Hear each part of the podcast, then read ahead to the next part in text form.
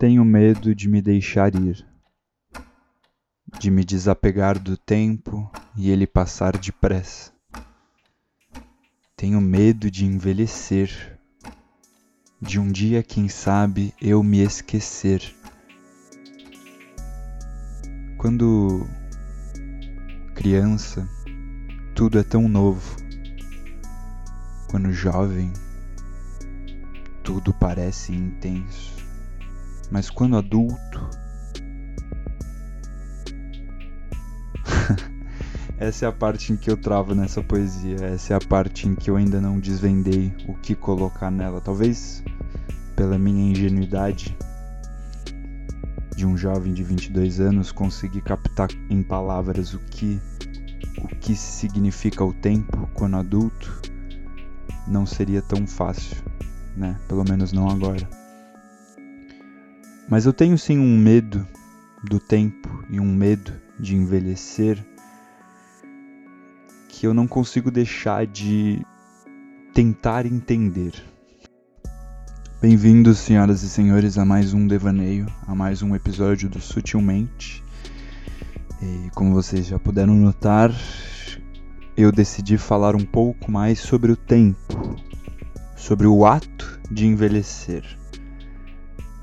É algo meio manjado para um poeta, principalmente alguém como eu, melancólico e nostálgico, falar de um tema como esse, mas é, eu quero tirar ele da fila logo. E querendo ou não, no primeiro episódio eu comentei um pouco sobre o anseio e eu sinto que a nossa ansiedade é muito fruto de como a gente tem percebido o tempo, como a gente absorve o tempo, e eu tô afim de mergulhar um pouquinho mais nisso hoje.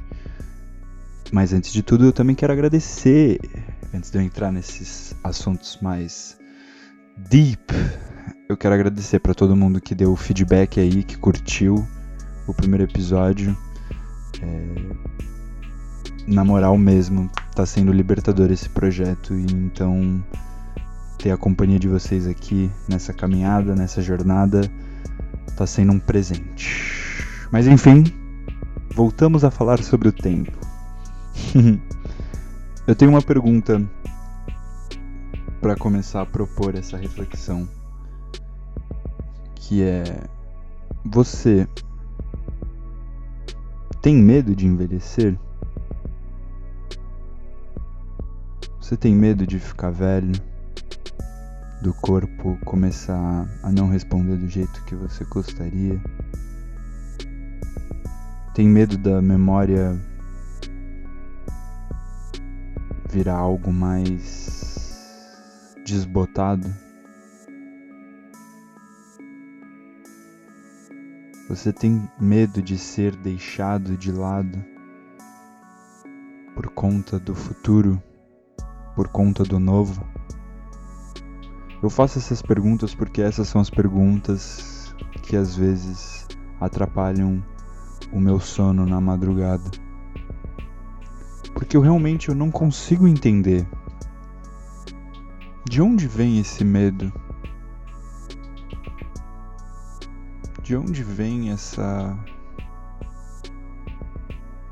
vontade de fugir? de tentar imaginar uma saída, algo que desacelerasse talvez o tempo.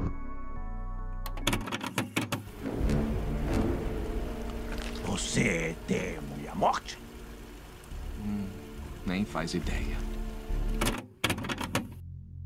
Se eu paro para pensar em questões lógicas, eu me proponho a dizer que é o fato de estar mais velho, estar com mais responsabilidades, os problemas aumentarem e eu ter um pouco mais da percepção da morte do que antes, faz com que esse medo venha, certo? Mas o que eu sinto aqui dentro não explica, não se explica de uma forma tão lógica. Às vezes eu penso, e é um assunto delicado, mas às vezes eu penso que o medo de envelhecer se dá pelo que eu consigo sentir nos olhos de algumas pessoas mais velhas ao meu redor. talvez seja a minha forma de interpretar, a minha forma de transcrever o que eu escuto dessas pessoas, mas eu vejo nos olhos um olhar cansado, um olhar desatento, um olhar enrijecido com o que a vida mostrou para eles. Será que vem daí esse medo de não querer ser como esses antes de mim? É, não dá pra gente mergulhar nesse assunto de reflexão sobre o tempo sem brincar um pouco com a ideia de conflito de geração. Toda geração vai ter o conflito com a próxima, inevitavelmente, porque é uma questão de diferentes mentalidades, diferentes combinações que geram diferentes percepções sobre a vida. E eu acho que a gente ainda não fez as pazes com o fato de que nós, diferente dos nossos pais e dos nossos avós, vamos sentir o tempo de uma forma diferente. Esse anseio e essa angústia é porque muitos têm medo, muitos usam como referência o estilo de vida dos nossos pais para tentar se adequar e criar o nosso, mas vai ser diferente. Com todo esse mundo, essa era digital, com toda essa situação que a gente está passando. E de novo, o conflito de geração vem aí, porque cada geração passa em sua juventude por diversos tipos de situações que moldam, que as moldam. A gente está passando por uma agora mesmo. Só que a gente não pode ter medo. Ter medo de se aproximar da morte. Faróis brilhando na noite perto do portal Tannhauser. E todos esses momentos vão se perder no tempo. Como? Lágrimas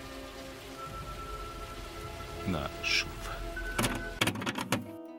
Eu sinto que, por exemplo, quando eu observo meus pais e eles contando dos tempos de faculdade, da época em que eles viviam, o cenário, a ditadura, todas essas coisas, eles falam com uma distância, não lembram os rostos das pessoas, não lembra a cor das paredes, o que estavam vestindo.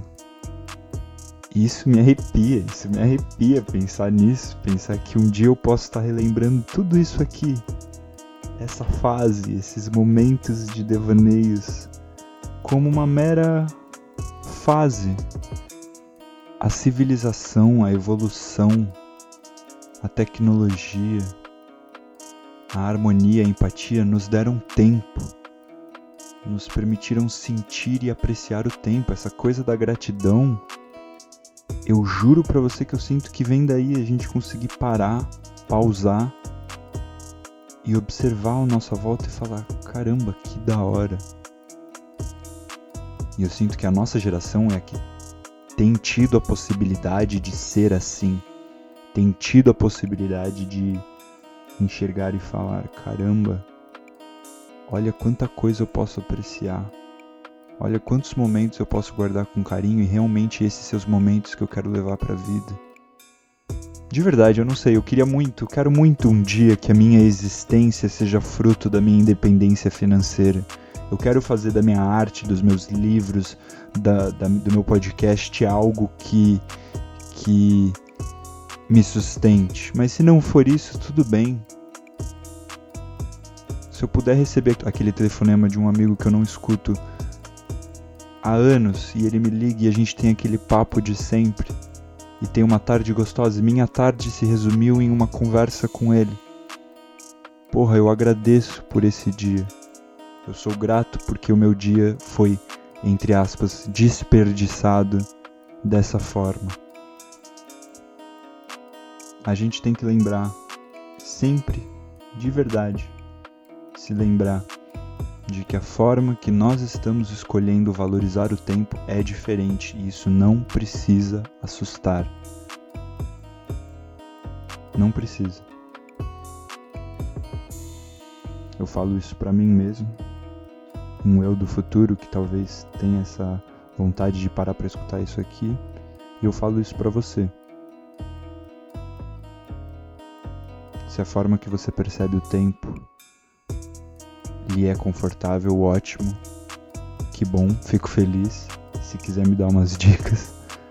Mas se a forma que você sente o tempo, dá valor ao tempo, tá um pouco destoada, tá um pouco perdida, é... tenta voltar um pouco para isso. Tenta respirar fundo e só olhar à sua volta e falar o que, que eu aprecio, o que, que eu dou de fato valor na minha vida.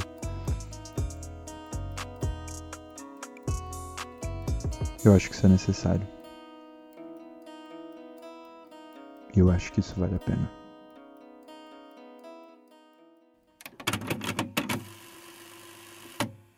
Pois bem, muito bem, my peeps. Hoje eu encerro. Não sei se esse devaneio teve sua total coerência, mas o sentimento tá aí. E se você parou para escutar com carinho, eu agradeço, eu agradeço mais uma vez porque isso está sendo gratificante demais. É, eu gostaria de convidá-los a conhecer mais sobre mim. Se você veio pelo Spotify, diretamente pelo Spotify, eu tenho uma página no Instagram chamada Notória Lucidez. Lá eu ponho todos os meus devaneios em outras formas: poesia, textos, ilustrações. Eu tô com um projeto massa agora onde eu descrevo um pouco sobre isso é ansiedade. É um projeto onde eu uso diferentes formas artísticas para usar essa frase, para relembrar, para pontuar no dia a dia das pessoas que às vezes essa coisa que a gente sente aqui, essa palpitação, esse medo, essa angústia não é um bicho de sete cabeças, é simplesmente a ansiedade. E também gostaria de convidar vocês que têm interesse, que fazem da arte também, se quiserem participar desse movimento aí do Isso é Ansiedade, porra, faz aí, compartilha no Instagram, comenta, me dá um marca lá. E enfim, um abraço, um beijo. Obrigado por escutar minhas palavras e até semana que vem. Tchau, tchau.